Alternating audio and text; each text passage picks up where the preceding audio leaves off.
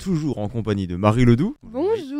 Comment vas-tu en Bah, ce ça- début de semaine? Bah ça va, écoute, euh, on se réveille en douceur. euh, ça fait du bien de retourner au- aux locaux. Alors, je vous propose qu'on s'écoute donc passe la première, le sixième épisode, les sujets du jour. On va parler des carnets de commandes qui sont remplis pour la Lamborghini Revuelto. Nous parlerons de Mansory qui continue de plus belle en présentant une Ferrari F8 WX Spider. Nous parlerons de Renault qui baisse les prix de la Mégane E-Tech à l'arrivée du nouveau Scénic. Et nous parlerons d'une nouvelle manière de distribuer présentée par Lexus avec une RZ 450 Sport et le modèle sera vendu à la loterie. Et nous terminerons notre dernier sujet avec un panneau solaire pour un Tesla Model Y. Commençons puisque le dernier modèle nommé Revuelto du constructeur italien a fait carton plein depuis sa sortie. La Revuelto motorisée par un V12 est pour le moment impossible à commander. Les carnets sont pleins jusqu'en 2026. Présentée il y a seulement quelques mois, cette Revuelto a pour mission principale celle de succéder à la mythique Aventador. Et pour y arriver, la motorisation a été largement revue, faisant en sorte que ce V12 accouplé à trois moteurs électriques développe la puissance de 1015 chevaux, de quoi en faire une relève radicale. Malgré son succès indéniable, deux éléments auraient pu jouer sur la balance. Tout d'abord l'hybridation qui aurait pu refroidir certains clients, mais il faut croire que non. Et le deuxième élément, c'est le prix. Et oui, puisque cette Revuelto s'affiche à plus de 550 000 euros, un prix qui a fait un sacré bond depuis sa douce maman, la Ventador. Mais ce n'est pas la première fois pour la Revuelto, puisque les commandes avaient déjà dû être fermées bien avant sa révélation officielle, sa révélation au public. Lorsque la Revuelto sera à nouveau disponible, la gamme aura certainement accueilli au moins une variante bien plus énervée, peut-être une Revuelto SV ou SVJ, c'est possible puisque tous les modèles V12 y ont eu droit jusqu'à présent, alors pourquoi pas elle? Passons maintenant sur l'un des sujets de notre dernier épisode qui était dédié au préparateur Mansouri, plus précisément sur son travail autour du dernier BMW XM, et bien aujourd'hui rebelote mais pas sur BMW mais sur Ferrari. Plus précisément autour de la Ferrari F8 Spider, vous vous en doutez, on ne la reconnaît même plus après son passage à l'atelier, le kit proposait des visages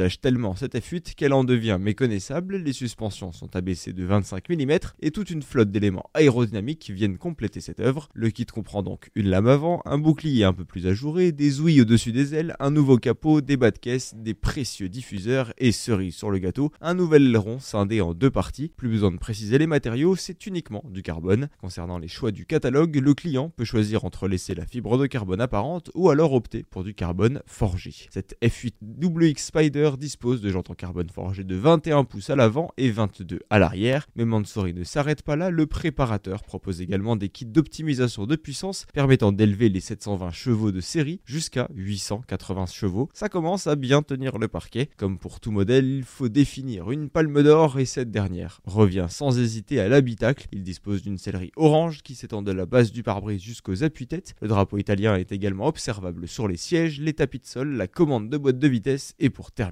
sur les palettes en carbone. Vous commencez à avoir l'habitude, aucun tarif n'a été annoncé par le préparateur, mais comptez environ plus de 400 000 euros, de quoi faire pâlir n'importe quel portefeuille. Passons à notre troisième sujet du jour, celui dédié à Renault qui baisse les prix de sa Mégane E-Tech à l'arrivée de son nouveau Scénic. Le constructeur français vient d'effectuer une baisse des tarifs de la Mégane E-Tech. Le modèle est disponible jusqu'à 4500 euros moins cher, en sachant que son prix de départ était de 38 000 euros. Cette décision est liée en partie grâce à l'arrivée du nouveau Scénic proposé au prix de 39 900 euros. Avec un écart de prix de seulement 1900 euros, la gamme ne devenait plus vraiment cohérente en termes de prix entre le monospace et la compacte. Renault annonce donc un nouveau tarif d'entrée de gamme fixé à 34 000 euros, ce qui donne 29 000 euros avec le bonus écologique de 5 000 euros, de quoi ravir la plupart des clients potentiels. Cet écart peut sembler dérisoire au vu du prix de vente du véhicule, mais le simple fait de passer sous la barre symbolique des 30 000 euros peut remettre considérablement en question le cours des ventes, permettant ainsi à Renault de remonter dans les tableaux un sacré retournement de